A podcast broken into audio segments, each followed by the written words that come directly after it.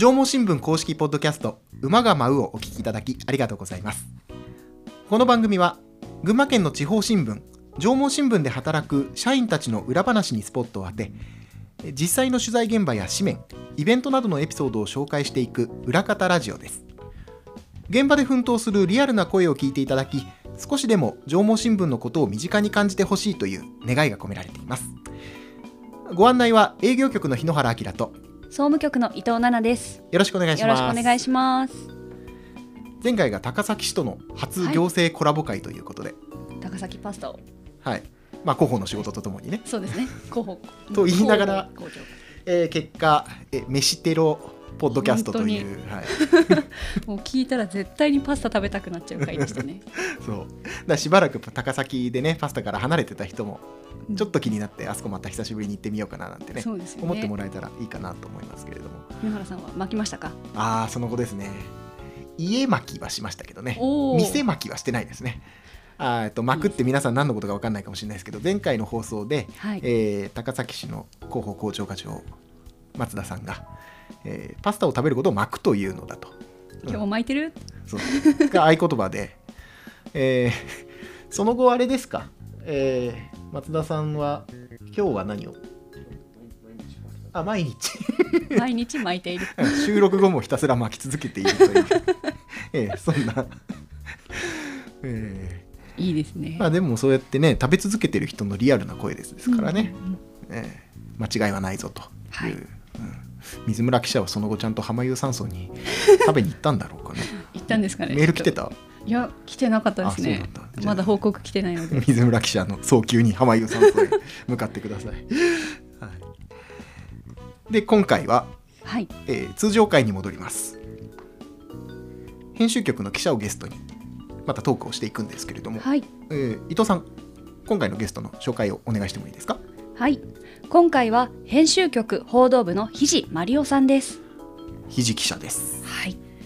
ひじ記者は主に連載記事などを担当されている遊軍記者ということでそうですね。えーまあ、五十嵐プロデューサーの同僚ということになりますかね、はい同じ遊軍ですもんね、そうですね。まあ、そんなこんなで、えー連載をいろいろ担当されているんですけれども最近でいくと「揺らめく命」というね、うん。えー不妊治療とかそういうまあ今まではなかなか、まあ、取り上げてもそこまで深くはいかなかったエリアかもしれないですけれどもね、はい。えーそれをメインで担当されていたというのが私なんか印象的ですけれども。そうですね。うん。まあ、今日はそんなひじ記者にはい。いろいろそのあたりも含めて詳しくお話をお伺いしていきたいなと思って、まあ、はい。じっくり話すのも初めてになってきますのではい。はい。いろいろプライベートなこととかも可能な限り聞いていきたいかなと思います。はい。それでは始めていきましょう。馬が舞うスタートです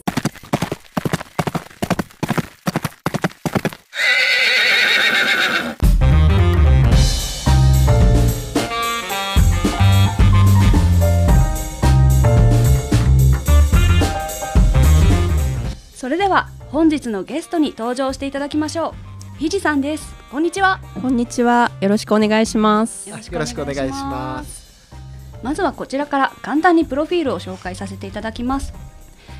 えー、ひじまりおさん、2004年に入社し、運動部前橋支局、太田支局で記者を経験されます。その後、ダンス雑誌編集者への熱が高まり、一度退職されているということですね。そうなんです。はい。あのもともとクラシックバレエをやっていて、はい。あの専門誌とかを読むのが大好きだったんですけれども、うんそういったまあ、えー趣味とかが高じてしまい、あのぜひ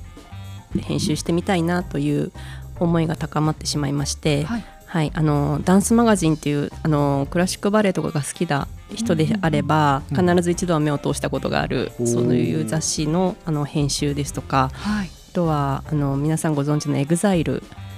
があの月刊誌を出すという体でえあの、えー何年だったかな2009年ぐらいにあの創刊をしたんですけれども月刊 EXILE っておそらく今も出てるんですが、えはい、それの編集とかに携わってました。で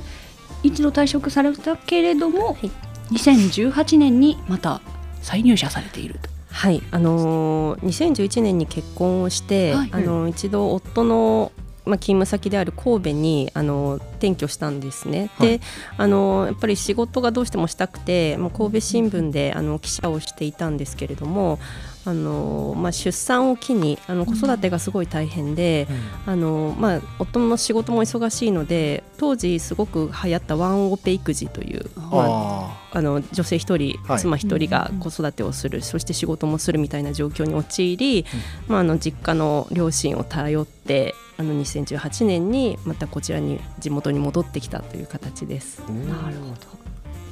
でも今も男性の情熱は消えていないとそうですね。はい。あの自分でやることはほぼないんですけれども、あのまあ舞台を見に行ったりとか。はい、あとはあの今度6月に3年ぶりに来日公演があるんですけれどもあのアメリカに女装バレエ団っていうのがありまして男の人が女性になってはい女性役もやる男の人だから当然男性役もやるっていうそういうあのバレエ公演があってそれ実は私が大学院時代の修士論文で研究した対象だったんですが、はい、それをぜひ見に行きたいなと思っています。歌舞伎のバレエ版みたいなあ、そうですそうです。歌舞伎とかあとは宝塚とか、うん日本でいうとそういうものと同じような形で、まあいわゆるもうその当時からまあジェンダーレスというか。男性女性ではなくてやりたいパフォーマーの人たちが、えーパフォーマンスをするというようなそういうカンパニーですね。面白そうですね高崎でも公演があったりするんですか、そうなんですよ。あのこの高崎の、えー公演はまた別のもので、あのまあ、女装バレエ団は東京東京なんですけれども、高崎のバレエ団は、えー日本で多分100年に1人の逸材と言われているバレリーナが 上野水香さんというバレリーナがいるんですけれども、その、えーその方が、えー所属しているのが東京バレエ団といいまして、そこのバレエ団が、まあ、群馬で公演をするんですけれども、はい、そこでもはい、行こうかなと。思ってますいいですね。ダンス愛がこんなにっていうのは私初めて知りました。うんした。あそうですか。はあの打ち明けてしまうと1998年の長野オリンピックの開会式がありまして、ええ。あのそこにあのダンサーとしてあの出場した。肘 さんがですか？そうなんです。はい。なんかあのそのこの私が編集してたダンスマガジンに、はい。あのダンサー募集しますっていうのがあったのでちょっと思わず応募してしまったら受かってしまってえ 踊ってました。大工が大工交響曲でえー、と小沢誠二さんが、あのはい。長野のこ、えーなんだオーケストラの指揮をしながら踊るっていう、はいあそこにいらっゃしゃったんですね。そうなんですまあ、どっかに映像はきっとあるんでしょうね。探してみますね。ちょっとだけ YouTube とかで検索すると出てきたりとか、まああるんですね。はい、します。えー、あそっか。今日はダンスの話ではないんだ。そうです。ちょっと掘り下げちゃった。んえー、です。すみませんそうです。うっかりうっかり。その後現在は遊軍記者ということで、はい。はい。いろんな連載とか。はい。そういうのを手掛けられていると。そうですね。とい。うことはいですね。はいあのオープニングトークでちょっとお話もさせていただいたんですけれども「まあ、揺らめく命」というはい。シリーズがはい。ちょうど1年ですね。ちょうど一年。はい。はい。ここ1年で「まあ、揺らめく命」という、はい。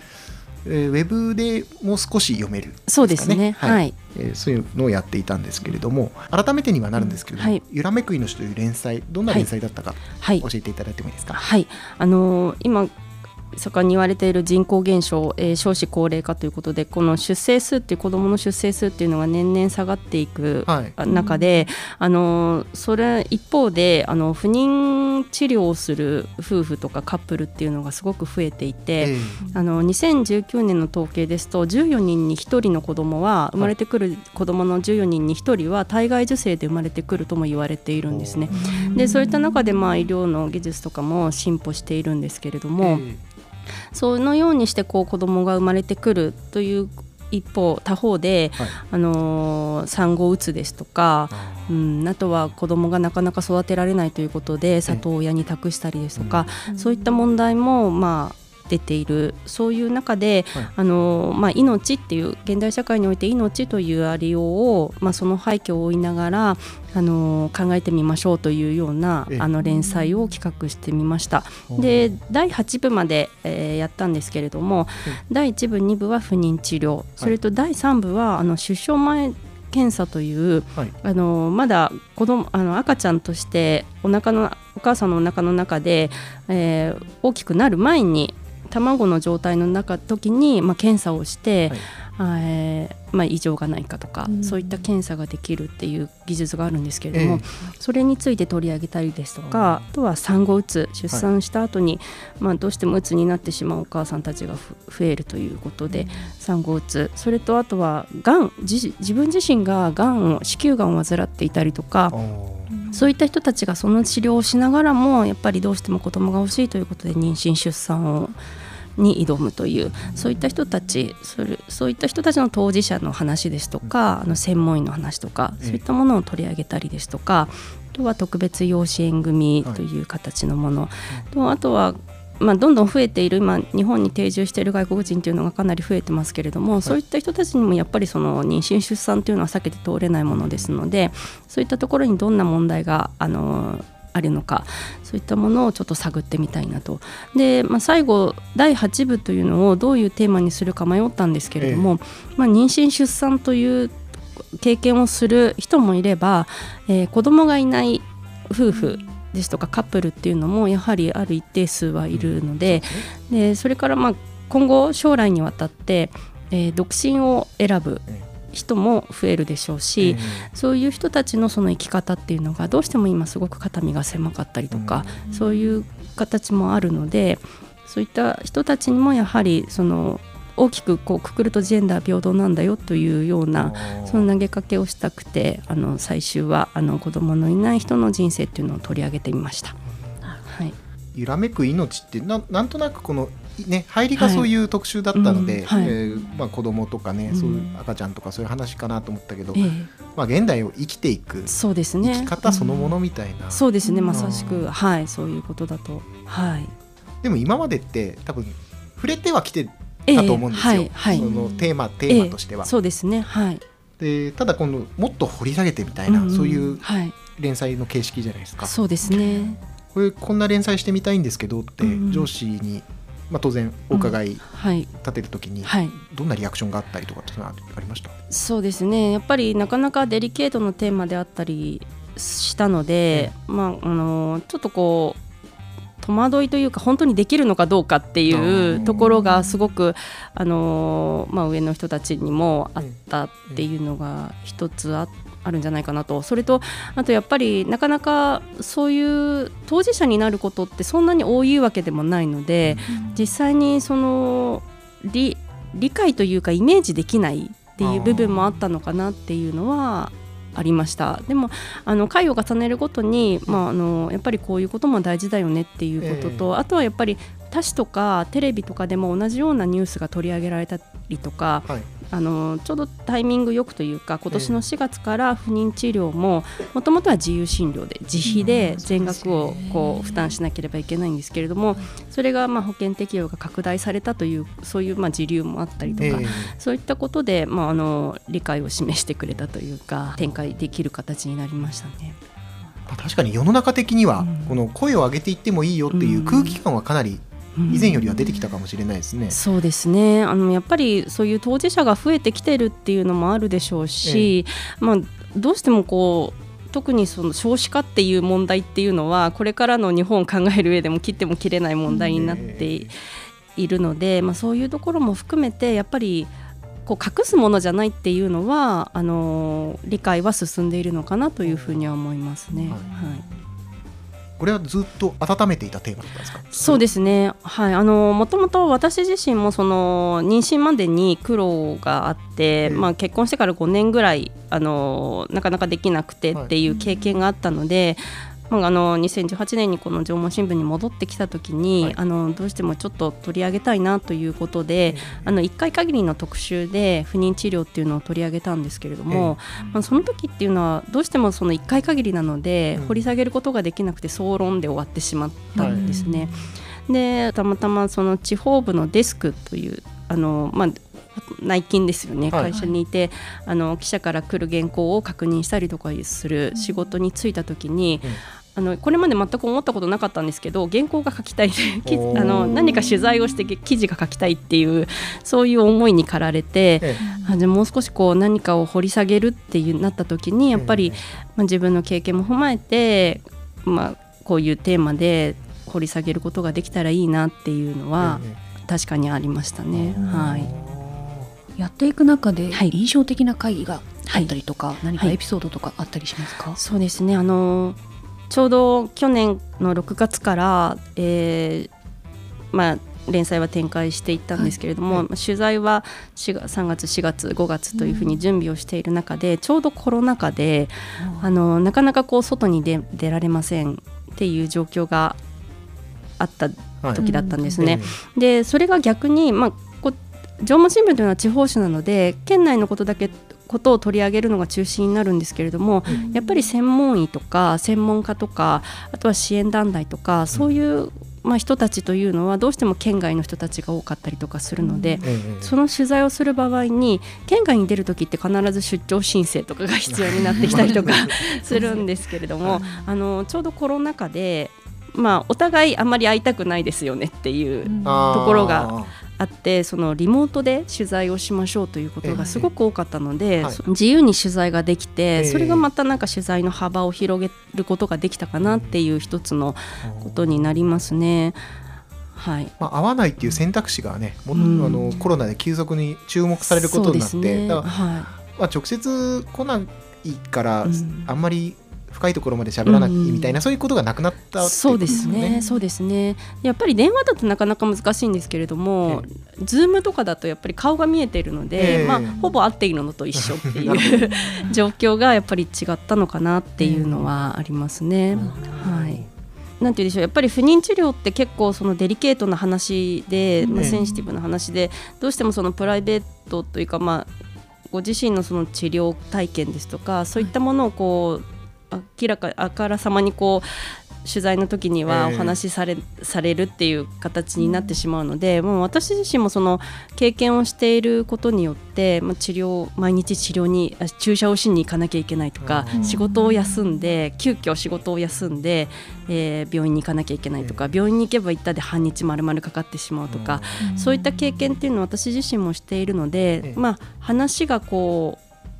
なんて言うんでしょう。お互いこう理解して話が進めていけるっていうところがすごく良かったなって思うところとやっぱり知らない理解してもらいたいもらえない人には話したくないっていうのがすごくある部分でもあるのかなと思うのでそういう意味ではその経験していたことを、まあ、自分自身の経験も踏まえて話ができたっていうことは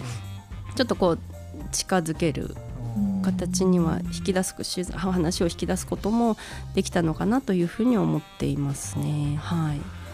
そうか。うん。だから発信はしたいっていう気持ちはどこかにもちろんそういう方々もあるし、はい。今 SNS とかもこれだけはい。成熟してきていええる中で、はい。でも、うん。まあ、簡単に発信できるようになったからこそ、うん。ちゃんとそうですね。こう記事にそうですね。読み読むものとして成立して伝えたい思思いを代弁してくれる人っていう媒体とかそうで。すね。うんやっぱり初めてお話しされる方っていうのもいいらっしゃいましたし、ええ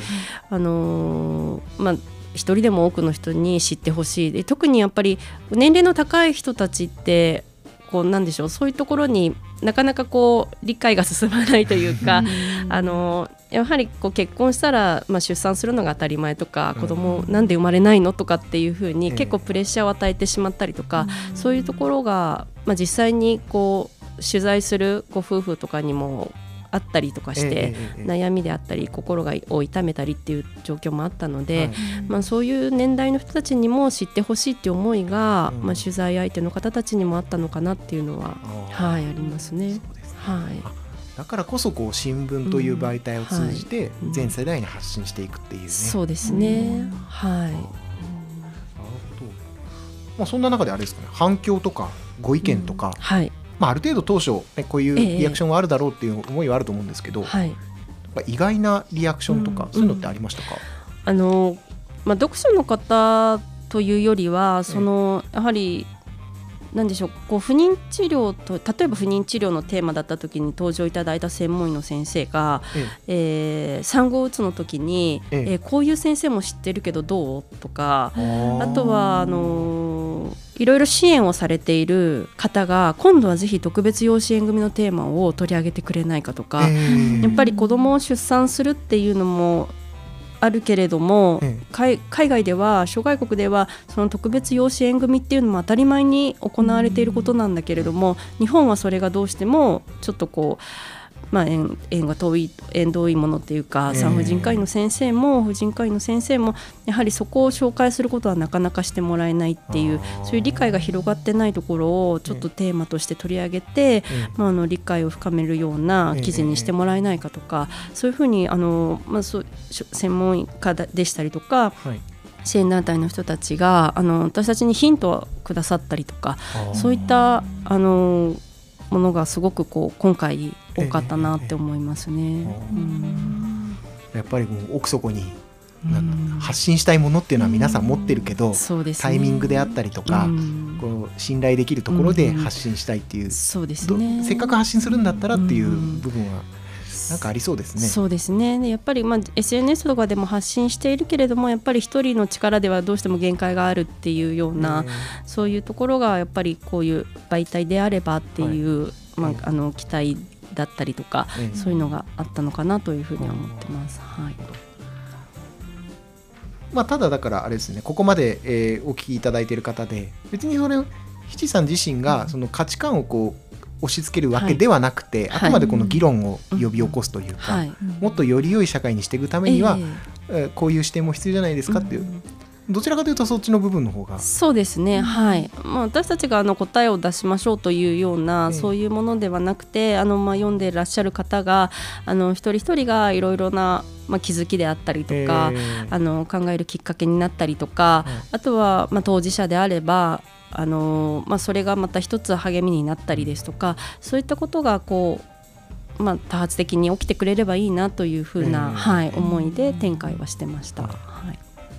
でも当事者だ当事者の方だったら、そのあ自分一人じゃないんだ、うん。悩んでたりとか不安だったりっていうのが一人じゃないんだって思えると思いますしまたその私まだ結婚もに出産も経験をしていないので、うんいろんな生き方の選択肢があるんだなっていうのを読んで思えたので、そうですね、はい。やっぱり、まあ、これから、まあ、いろいろダイバーシティだの多様性だのっていう言葉がこういろいろなところで飛び交ってますけれどもやっぱりその人の生き方っていうのも多様であり、多様であるべきだしっていうところで、まあ、あの最後に取材した大学の先生もあのそういう中でもやっぱりその多様な時代だからこそ、はい。その誰一人取り残さないっていうことが大事なんだというお話をされていて、うん。でそれがあの今のその国連が掲げている持続可能なはい。SDGs ですよね、はい。の中の原則としてもあるというくらい、えーはいあの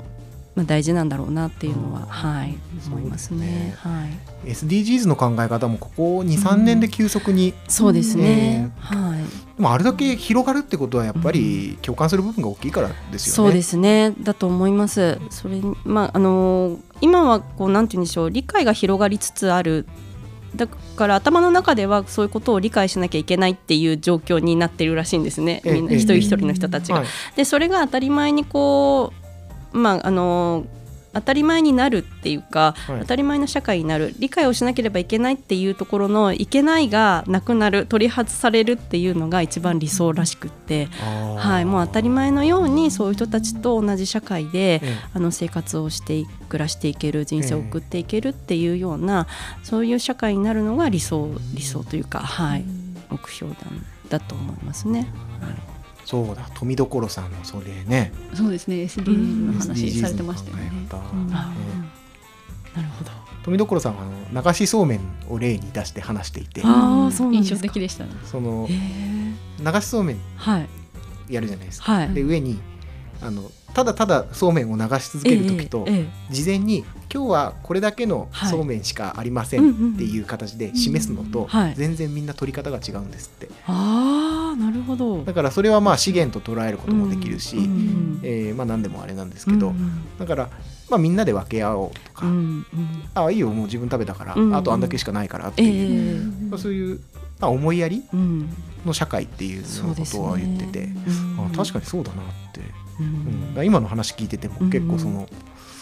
みんながみんなをね思いやって優しくそうですね。っていうことがもう社会を回していくし、そうですね。あお互いを尊重できるし、うん全部確かに思いやりに通じる部分はあるかもしれないですね。いや本当にそうですよね。だからそれをが今こう触れちゃいけないとか、えそういうことを話しちゃいけないとかなんかこう、バリアを張ってお互いがバリアを張ってしまうとか、いそういうことではなくて、ええもう少しこうす本当にその思いやりですよね。ええ。だからどういうふうにこう接したら声をかけたら傷つくんだろう傷つかないんだろう受け入れてくれるんだろうみたいなところが、こう自然にできるようになればそれが思いやりにつながっていくんだろうなっていう気は、うん。はい、しますね。まあ、みんながね相手の気持ちを思いやってバリアを解いてという形なんですけれども、まあ、家族の在り方、まあ、そんな中で、まあ、例えばなんですけれども、まあ、子供がいたりいなかったりという形、まあ、あとはその家族のうん。多国籍化ですか、うん。まあ、多様性のところにも通じていくと思うんですけれども、今後なんかどうなっていきそうだとかもし思っていることがあれば教えていただきたいんですけども。そうですね、あのー子供がいないあの夫婦っていうのはあのーまあ、やっぱり結婚年齢が上がっていくにつれてええ。やっぱりその割合というのは高まっているいくのが、ええ。まあ、将来的にも高まっていくっていうふうに予想されてますし、はい。やっぱりその家族というか、まあ、多様あ多様な人生を生きるために、そう生きるっていうところではその独身結婚を選ばない、まあ、ね。人たちもまあ増えていくでしょうし、はい。あのーやはりそういう意味ではその結婚にとらわれるっていうことが、あーあのーとらわれちゃいけないというふうにも思ってないですしとらうん。とらわれないようにというふうにも思ってないですけれども、そこのその自由、まあ、だ多あ様ー本当にそこそれこそ多様性ですけれども、えーあのそういうふうに自由にその選択ができる、はい。そういうあの社会になっていってほしいなっていうふうに思いますし、であのどうもその日本ってあの高度経済ちょっと難しいことに 私もあんまり理解できてるかわからないんですけれども高度成長経済成長の時に、はい。あの役割性別の役割分担っていうのがあったらしくって男性は仕事女性は子育てっていうそういう役割分担で見事にこうバスッと切ってしまったらしいんですね。ええでそれがこうなぜか今の現在においても刷り込まれていて脈々とこう刷り込まれていくので今の例えば大学生若い10代20代でもあの頭では多様性だからっていうふうに理解をしていても、ええ実実世界に実生活にこう自分を当てはめた時にはやっぱりこ女性だったら子育てを選んでしまうとか男性だったら仕事を選んでしまうとかっていうふうな状況になっているらしいんですよね。ええだからそういうものがこう取っ払われた時が初めてその自由な社会になっていくのかなっていうのは思いますね。で頭では分かっているけれども、うんはい。じゃあ実際にその自分のねね。根っこのところまではええ多様性が広がっていないかもしれない。そうですね。っていうところはありますね。まあ、それがその国際結婚だったり、ええでそういうそうなっていくうちにその結婚のシステムっていうのもそのなんでしょうそのたあ国際結婚する時のシステムとかっていうのもどんどんその簡略化されていければ、あのハードルも低くなるでしょうし、あのその時代に合った生き方ができるようなそういうシステムっていうのが作りっていうのが大事なのかなっていうふうに思いますあね。とあの私伊勢崎市はい、で、まあ、ひいさんも伊勢崎。はい、そうですね。伊勢崎。あのー私も本当小学校とかもうんうん。40人クラスでうん45人ぐらいかな、うん外国の方がいらっしゃるような環境でうん過ごしてきたんですけども、うんだから当然同級生なんか今はい。ちょうどね子育て世代とかになっていくうん。わけですよ。まあそういった、うん。まあ、妊娠出産って別に、まあ、日本の国内で言ったら日本人だけのものではないじゃないですか、はい。そのあたりのグローバル化みたいなところっていうのは、うん。取材してなんかありましたか？見えてきそうでたこと。すね。あの一番思ったのはその今その人手不足で外国人のその雇用というところでどんどんこう受け入れましょうというふうにえあのなっていますよね。で、はい。あの会社と企業とかも含めてそのたくさん雇用はしているんですけれども、ええ。その人たちが生活するためのそのプラットフォームっていうか基盤っていうのが全くできていないんだなっていうのが取材を通して思ったんですね。で当然その男性も女性もこちらに来るので、ええ。あのまあ、妊娠出産っていうのが必ず、まあ、自然的に自然にでき起きうるこあの事象なんですけれども、えそこに対してのフォロー体制っていうのはあのかなりこう不足しているなっていうふうに思いましたね。だからあの技能実習生とかで来られる人たちが、えあのいざこう妊娠しました出産しましたあ妊娠しましたってなると、はい。もう帰らせてしまうとかはい帰らざるを得ないとか、あのーまあ、せっかくここにここで何か技術を身につけようとかって思っている人たちが、結局それを全部なくなしにして母国に帰るっていう状況がすごく多い状況なんですね。はい。だから妊娠出産で子供をこちらでまあ育てられるっていうのは本当に一部の人たちで幸せな状況だっていうくらいあの大変な思いをされている方たちもいるのでええ。やはりそこの制度作りというかあの体制というかそういうところはもう少しこうしっかり行政だったり、ええ。国だったりっていうのがしてほしいなというふうに思いましたね。一番最初のところで不はい。妊治療の話少はい。し出ましたけれども、は不妊治療っていうのは、うん。まあね私男性の立場で今はい話をしているんですけど、はい。まあ、男性側の不妊治療っていうのも当然ありますよね。そうですね。あの実は不妊治療を受けている人治治療を受けている人のええ。その原因の半分ははい。男性に原因があるとも言われていたりとか、はい。えあのまあ、原因がしっかり分かっている場合ですね、はい。であと多くはその原因が分からないっていう人たちもたくさんいるんですね。だからこの治療をすれば、えええー不妊が解消されて子供が妊娠出産ができますとか、はい。そういうのが全く分からない、まあ、それは多分今の生活環境であったりとか、はい。そういうところも多分に影響しているんだと思うんですけれども、え原因がわからないっていうことは女性の原因でもないし男性の原因でもない。でつまり夫婦が、えー夫婦としてそこの治療を乗り越えていかなきゃいけないっていうところになってくるんですね。ええだからまあ男性も自分はまあ完全に、えーそこの治療に関しては一切関与しません部外者ですってい。うふうには言えない。時代になってきてるんですね。はい、だからあの今回もその不妊治療に関しても男性側の、えー要因で、はい。えー子供がなかなかできませんってい。う方も取り上げましたし、ええあの男性の方もこう人事とは思わずに、ええやはりあの一緒にこう取り組んでいってもらいたいなというふうに思ってますね。だからそれはもしかしたら、うんその高度成長期の頃に役割分担がされて、ね。はいそ。こからもしかしたら来てる、そうですね。あーうん、影響してるのかもしれないですね。可能性があるってことですようんね。もう難しいのはその治療中ってどうしてもそのなんて言うんでしょうそのススケジュールに合わせたあの生活をするような状況になってしまってコミュニケーションがなかなか取れないっていう状況が陥ったりとか、はあ。状況に陥ったりとか、ええはい、ええそういうもうだからしっかりこう夫婦の間で会話をしてほしいなっていうふうに思いますね。あのみんながより暮らしやすい社会がはい、はいだといいなとはいいう形ですかね。はい。今後これからこういった連載してみたいなとか、はい。今後の目標とかあったら教えてください。そうですね、あのまあ、今回その5月の18日 ,8 日付で今「ゆらみく命」っていうのは、まあ、一応終わり終了という形で、この長期企画というのは終わったんですけれども、これでもやっぱり掘り下げたいという中の一部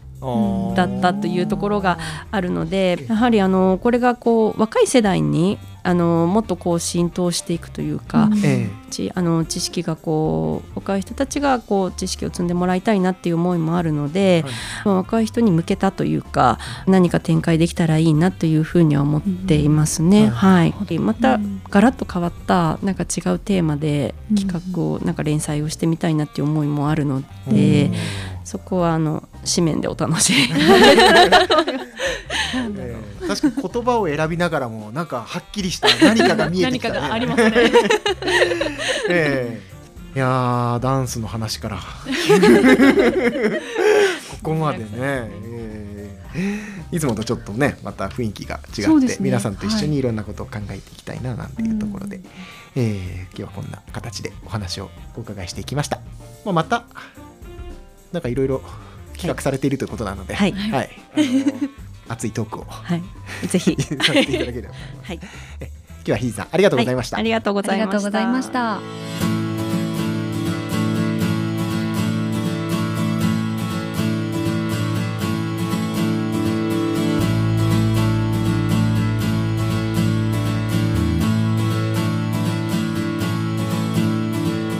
上毛新聞公式ポッドキャスト馬が舞うそろそろお別れのお時間です。なんかいつもと違うこう脳みそが動きましたよそうですね。なんかこう真面目な。真面目な真面目なっつうかさ、まあ、今回デリケートなテーマだったんでね。でもやっぱりあのせっかく遊軍記者という形で、うん。えー深くテーマに取り組まれているということではい。大元の部分の思いだったりとか、ね、狙いみたいなところが聞けたのは良かったかなと思います。私あの本当に最後のテーマが、うん。あの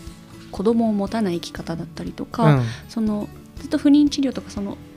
お子さんありきの生き方っぽいテーマだったので、うん。それが最後いろんな生き方に焦点をあ当てていたっていうのが、うん。紙面でも印象的だったので、うん。そのひじさんの考え方うんを伺えたのがすごく印象的でしたね。